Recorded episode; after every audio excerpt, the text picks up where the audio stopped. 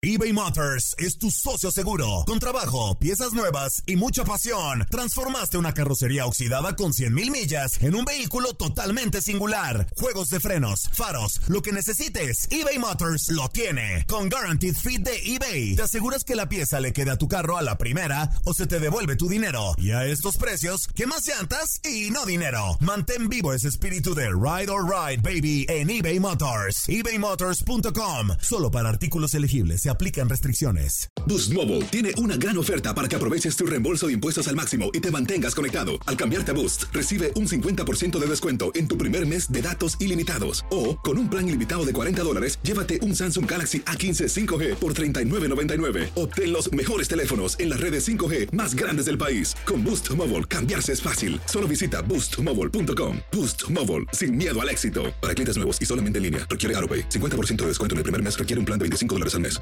Otras restricciones. Visita boostmobile.com para detalles.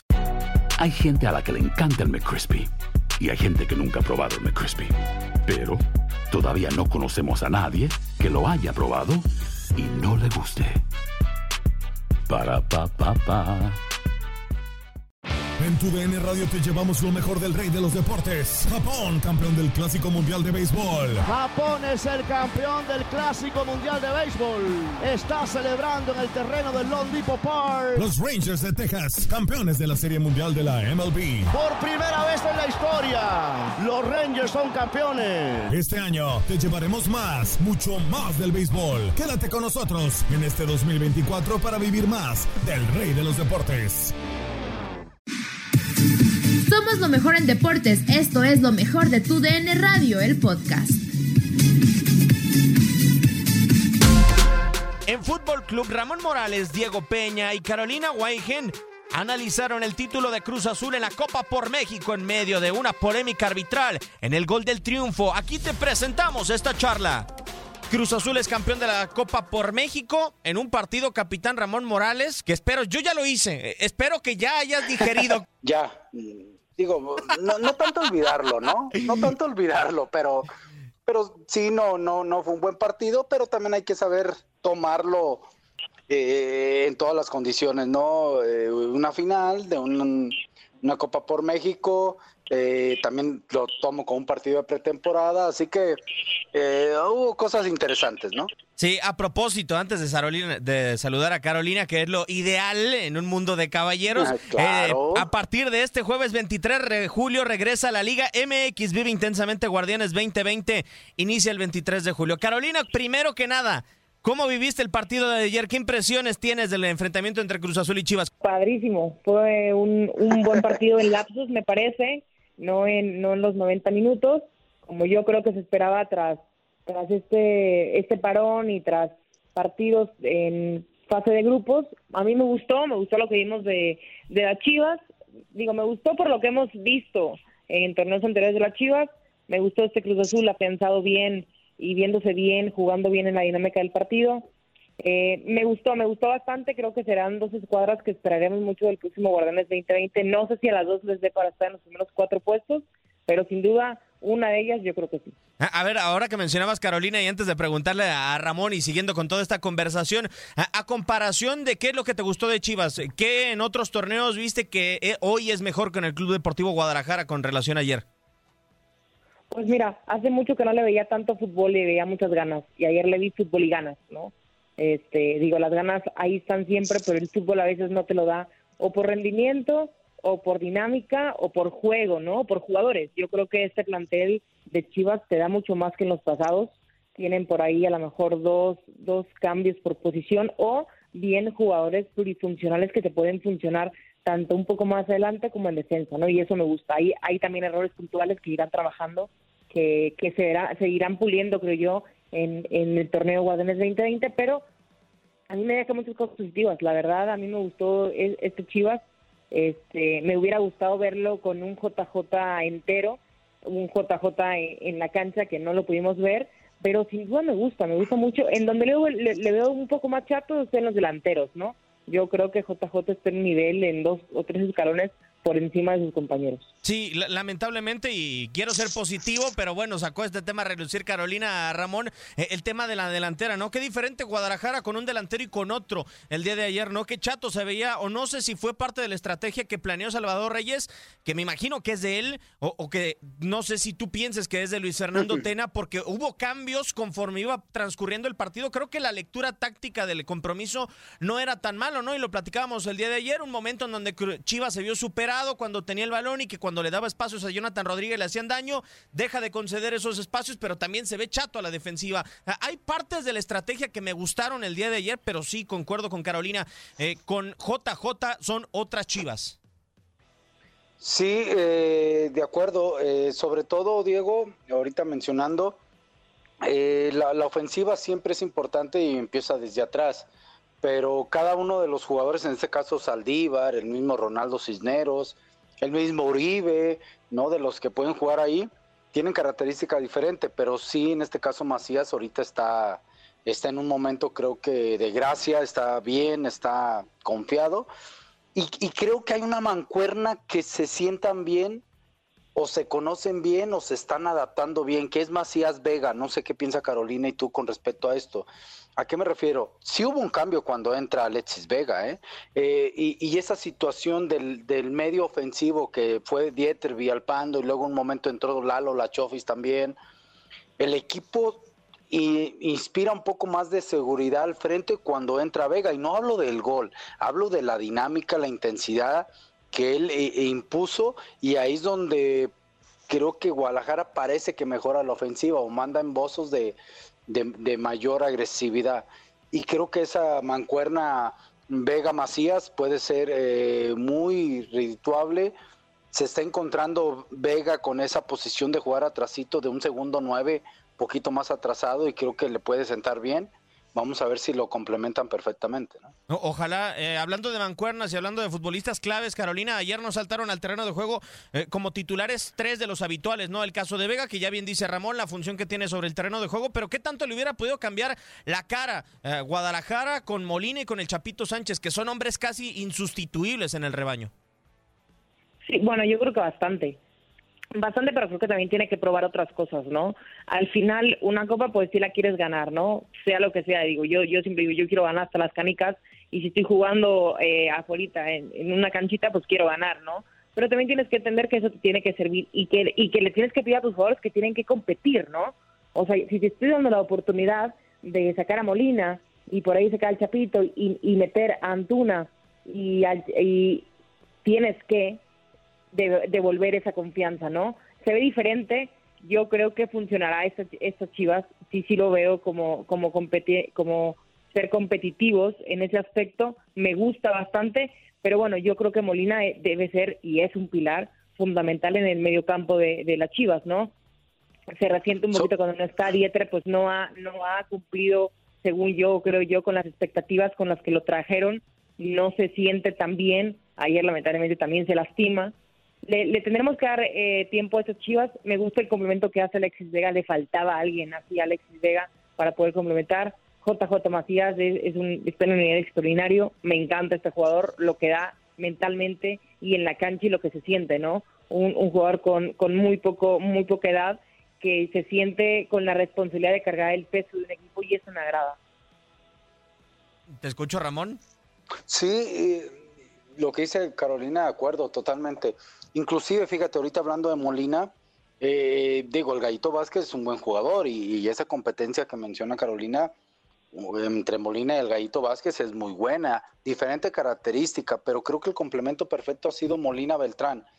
Y tan solo ayer, en lapsos del partido, quien sacaba la pelota como cinco por momentos era Beltrán y no el Gallito Vázquez.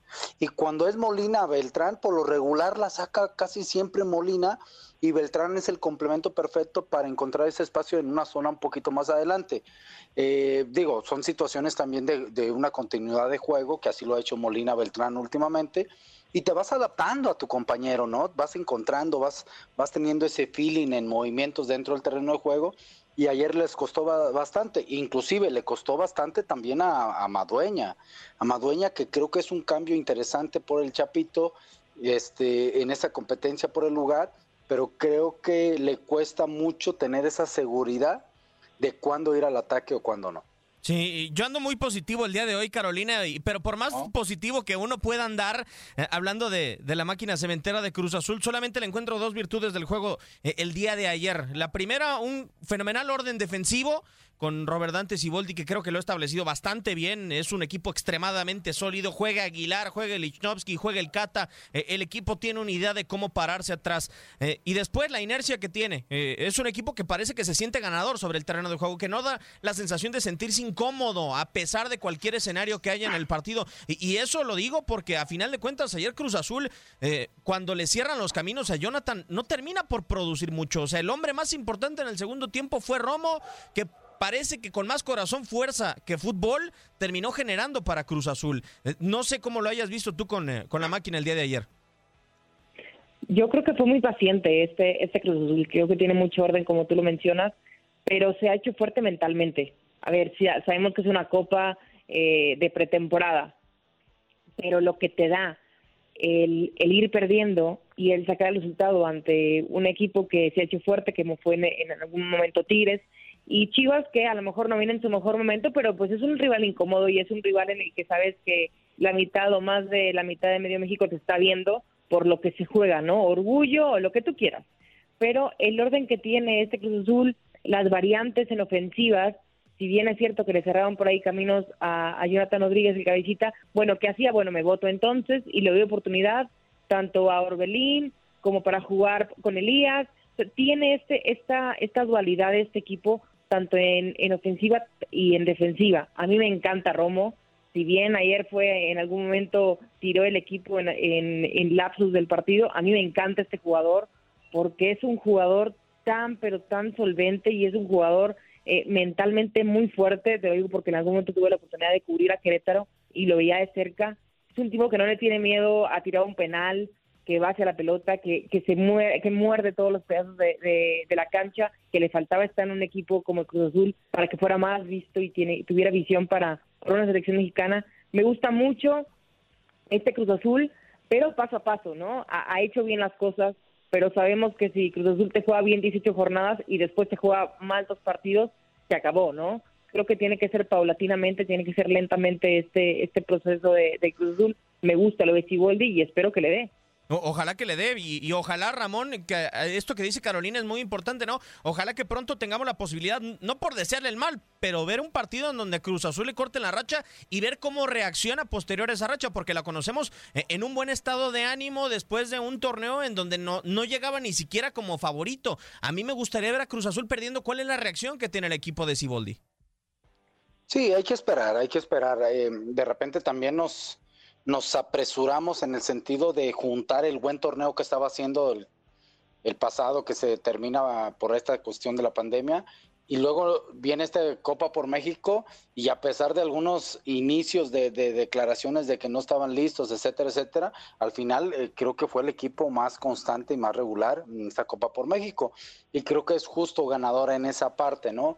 Este, y, pero juntamos esas dos situaciones y entonces vemos a un Cruz Azul fuerte, candidato al título, creo que así lo vemos, pero sí hay que esperar, no hay que esperar. Eh, eh, y va a iniciar un nuevo torneo, eh, ya va a recuperar gente como Caraglio, donde Jonathan fue o es la figura importante a la ofensiva.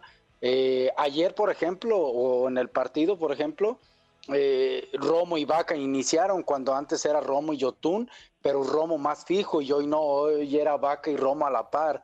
Después modifica en el segundo tiempo donde Romo es donde de atrás hacia adelante encuentra espacios y genera algunas oportunidades, ¿no? Entonces, eh, es un Cruz Azul que tiene también variantes, que va a tener eh, eh, muchos contratiempos y como mencionan ustedes, vamos a ver si mentalmente están listos para revertir todo ese mal que hace mucho tiempo aqueja este Cruz Azul, ¿no? Vamos a romper un poquito el hielo. Vámonos a la parte polémica, Carolina. ¿Penal o no era penal?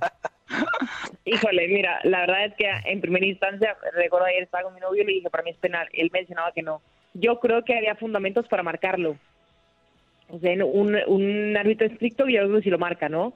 Este, pero si no marca no hubiera pasado nada. O sea, la gente no se hubiera dicho, ay, es penal por esa jugada, ¿no? Yo creo que lo que mi queja hacia el árbitro en ese momento es que pasa la jugada, se voltea, da tres pasos y dice, ah, ay, se me olvidó marcar el penal, ¿no? Yo creo que va por ahí, pero creo que hay fundamentos. En primera instancia, a mí en la primera toma que me ponen, yo sí marco penal. Híjole, a mí la única duda que yo tengo, Ramón, y yo coincido con Carolina, ¿no? O sea, la jugada, jugadas como estas miles hay, ¿no? Y muchísimas no las marcan. Pero lo que nos deja como duda es que Oscar Mejía García, pues parecía que no lo iba a marcar. O sea, se da cuenta, no sé si es presión en el terreno de juego, no sé si es que gritó Romo, no sé qué haya pasado en la cancha como para que de repente se tardara dos segundos en marcar el penal. Porque si es el golpe, así como él dice, pues era para que lo hubiera señalado de inmediato. Sí, exactamente. Eso generó la, confusión. De hecho, estábamos en la transmisión y, y no lo marca inmediatamente. Yo aquí tengo una, una idea, ¿no? Eh, hay un contacto, lo hay. Para un árbitro, este, hay que ponernos de repente en su lugar, ver el contacto, está para marcarlo, como sucedió, o para no marcarlo creyendo que fue un ah, toque o, o contacto accidental. Aquí hay que ver otras cosas que para el árbitro son muy complicados, pero para nosotros sí podemos evaluar o analizar. Y, ya después, a final de cuentas, nunca vamos a ponernos de acuerdo, ¿no? Eh, el jugador de Chivas, ante saber que la pelota sale aérea hacia arriba, está viendo la pelota y por ende también espera un, una disputa de la pelota en el balón aéreo, ¿no? Sí. Por ende, no es el único jugador. La mayoría de los jugadores, y más que son defensas centrales, cuando saltan a cabecear, saltan con las manos así. Sirve de protección y sirve para ganar con mayor impulso la pelota en el juego aéreo. En esta ocasión le gana el de Chivas, hay el contacto, sí lo hay, y ahí es donde entra la decisión de un, un árbitro, punto. Tocó que, que después decide que es penal y, y, puede ser que esté bien porque hay un contacto. Aquí el punto es, me gustaría ver este Oscar Mejía cuando inicie el torneo, de esos va a haber algunos o muchos. Vamos a ver si los va a marcar o no. Ese es el tema. Sí, eh, a mí lo que me llamaría mucho la atención, sobre todo, y, pensando, Carolina, que en este torneo no hubo bar como tal, hasta donde tengo entendido, eh, no sé si en algún momento cambiará la decisión o la modificaría. El tema es que ayer fue meramente de Oscar Mejía la decisión sobre el terreno de juego. Eh, él tenía la posibilidad o de pitarlo o de no pitarlo, y, llama mucho la atención, sobre todo, y quizá la molestia por parte de Guadalajara de los minutos en los que se daba, ¿no? Y sobre todo las condiciones en cómo se daba, y, y una tarjeta roja muy accidentada, creo yo, lo que lo comentaba con Ramón en la transmisión, una doble amarilla en donde primero en una jugada se tropezó Sepúlveda y en la otra eh, es muy polémica. Sí, recuerdo esa acción en el cabecita, con el cabecita, ¿no? Por la banda de la izquierda, donde se trompican los dos. Para mí es un poco exagerada ahí la, la amarilla. No sé si fue por el reclamo, porque recuerdo haber visto a Sepúlveda un poco enganchado con, con el árbitro. Y sí, mira, el, el punto de esto es que habrá miles, eh, yo creo que este tipo de faltas en cualquier en cualquier parte del campo se marcan por lo general rapidísimo. En estas ocasiones no. Eh, a mí sí me, me, lo único que destaco eh, es la pues la visión del, del silbante, ¿no? Porque con el VAR se han, se han hecho unos robotitos, con todo respeto para los árbitros, en el que, si es así la regla, pues, pues, tienes también que sentir el juego, ¿no? Creo yo. fuera de eso, me gustó que este torneo no tuviera VAR porque eh, el bar creo que ha entorpecido, es una herramienta muy buena, pero que no la hemos sabido disfrutar o hemos sabido darle esa importancia, ¿no? Y, sacan algunas cosas que dices, bueno, pues hay que tener, hay que, los árbitros tengan personalidad, ¿no? Al final, el error humano es parte del juego y eso lo tenemos que entender. Si se equivocó esta vez Oscar Macías, bueno, pues, pues se equivocó ya le tocará a Chivas porque así es el arbitraje, ¿no? Te da y te quita siempre. Sí, y, suele ser muy polémico como lo fue en esta final de la Copa por México. Vamos a escuchar las palabras posterior al partido del estratega de la máquina cementera de Cruz Azul, Robert Dante Siboldi, argumentando por qué el resultado, por qué haber ganado, por qué llegaron como llegaron a esta Copa por México íbamos a jugar ante un gran rival. Entonces prácticamente todos los partidos fueron de, importancia por el nivel que traía el rival y nosotros nos tuvimos que adecuar a todas las circunstancias que tuvimos que vivir, pero creo que hicimos una muy buena preparación de muy buen nivel porque los rivales fueron muy fuertes y muy buenos. Y bueno, eh, comprobar o, continuar el trabajo que veníamos haciendo el desempeño que venía teniendo el equipo del torneo pasado y generando esa mística que hoy tenemos, que, no, nunca se entrega, nunca baja los brazos y hasta el último sigue luchando, sigue peleando y sigue buscando el, triunfo. Y eso es lo que queremos este, inculcar en los jugadores para, para, mantenerlo durante el, torneo que viene. esa mística y dentro de los exámenes que hay para cada uno, Ramón, no sé cuál sea más complicado para ti. Cruz Azul abrirá con Santos y Chivas en contra de León después de lo que les vimos ayer durante los 90 minutos. Eh, los dos partidos son muy complicados, digo. Para Chivas enfrentar a León es, es, una muy buena prueba. Digo, ventajas para los dos equipos eh, eh, o desventajas. Es que, que, bueno, es la fecha uno y, y, nos guste o no, todavía podemos ver. O sea, vamos a seguir como en el nivel de ayer. No, hay, hay una posibilidad de que sí, Diego.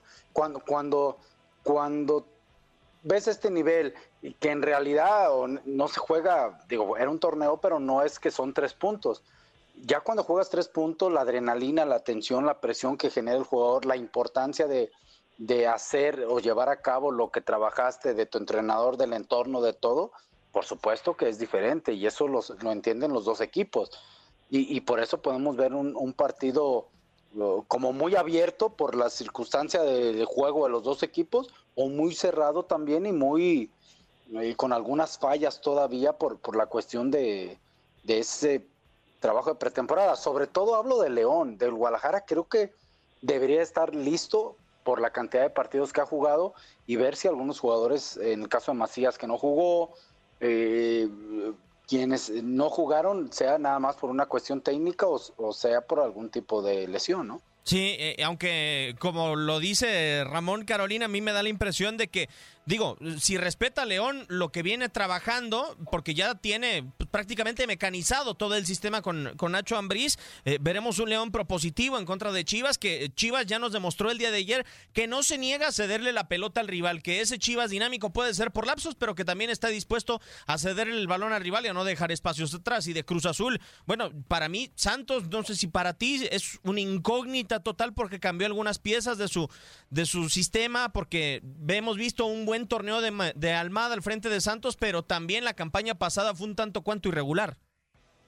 Sí, sí, yo creo que la prueba es un poco más difícil para las Chivas en este León. Creo que a mi punto de vista, que ya lo he platicado, no sé si con ustedes, pero me parece que León será de los primeros cuatro. Por la dinámica, por el plantel y por la funcionalidad del, del equipo, ¿no? Lo, tuve la oportunidad de verlo contra Juárez, que yo sé que Juárez no es el, el equipo a vencer, con todo respeto, ni, ni, lo que ha hecho, pero pues estos tipos de partidos te dan un poco de confianza y reflejan lo que podría ser eh, este este León. La, tiene más difícil, me gustará ver cómo acomoda sus piezas Tena, sabiendo que los tres pues, los tres puntos que dispute, sabiendo el rendimiento que tiene las Chivas y la obligación que tiene de en este Guardianes 2020, por lo que pasa en la liguilla, de clasificar en los primeros cuatro, si no, para él va a ser un escándalo, me parece a mí. Un escándalo. Un escándalo. No clasificar, de que no clasificar a los primeros cuatro e irte a los, a los 12 o, cinco, 5, 6 y 7, me, me, parece que tiene el plantel, ¿no? Yo creo. ese es mi punto de vista. Ramón, no me vayas a matar, ¿eh? Por favor. No, no, no. no, no, no, no. Y, y, eh, el equipo de, Santos, a, mí, me, a mí me, me dejó buenas impresiones el primer tiempo que disputa el día sábado contra Monterrey. Pierde 3 por, por 1 pero Carlos Acevedo creo que dice, estoy aquí para ser titular, ya se fue Jonathan Orozco, me trajeron a la HUD, pero tengo que estar aquí, y sí tiene que estar ahí, tiene ahí varias bajas, pero creo que el equipo de Almada, el equipo de, de Santos, tiene planeación importante, ojo, no creo que estén en los primeros cuatro, pero sí estará peleando por ahí y será un rival incómodo en la comarca, yo creo que sí. En lo mejor de tu DN Radio escuchaste el análisis que en Fútbol Club hicimos con Carolina Weigen, Ramón Morales y Diego Peña. Sigue en contacto con nosotros. Nadie nos detiene. Muchas gracias por sintonizarnos y no se pierdan el próximo episodio. Esto fue lo mejor de tu DN Radio, el podcast. Si no sabes que el Spicy McCrispy tiene Spicy Pepper Sauce en el pan de arriba, y en el pan de abajo, ¿qué sabes tú de la vida? Para pa pa pa. eBay Motors es tu socio seguro. Con trabajo, piezas nuevas y mucha pasión, transformaste una carrocería oxidada con 100.000 millas en un vehículo totalmente singular. Juegos de frenos, faros, lo que necesites, eBay Motors lo tiene. Con Guaranteed Fit de eBay, te aseguras que la pieza le quede a tu carro a la primera o se te devuelve tu dinero. Y a estos precios, ¿qué más llantas y no dinero? Mantén vivo ese espíritu de Ride or Die Baby en eBay Motors. ebaymotors.com. Solo para artículos elegibles. Se aplican restricciones. Cassandra Sánchez Navarro junto a Catherine Siachoque y Verónica Bravo en la nueva serie de comedia original de VIX, Consuelo, disponible en la app de VIX ya. This is the story of the one. As a maintenance engineer, he hears things differently. To the untrained ear, everything on his shop floor might sound fine, but he can hear gears grinding or a belt slipping. So he steps in to fix the problem at hand before it gets out of hand. And he knows Granger's got the right product he needs to get the job done, which is music to his ears. Call, clickgranger.com, or just stop by. Granger, for the ones who get it done.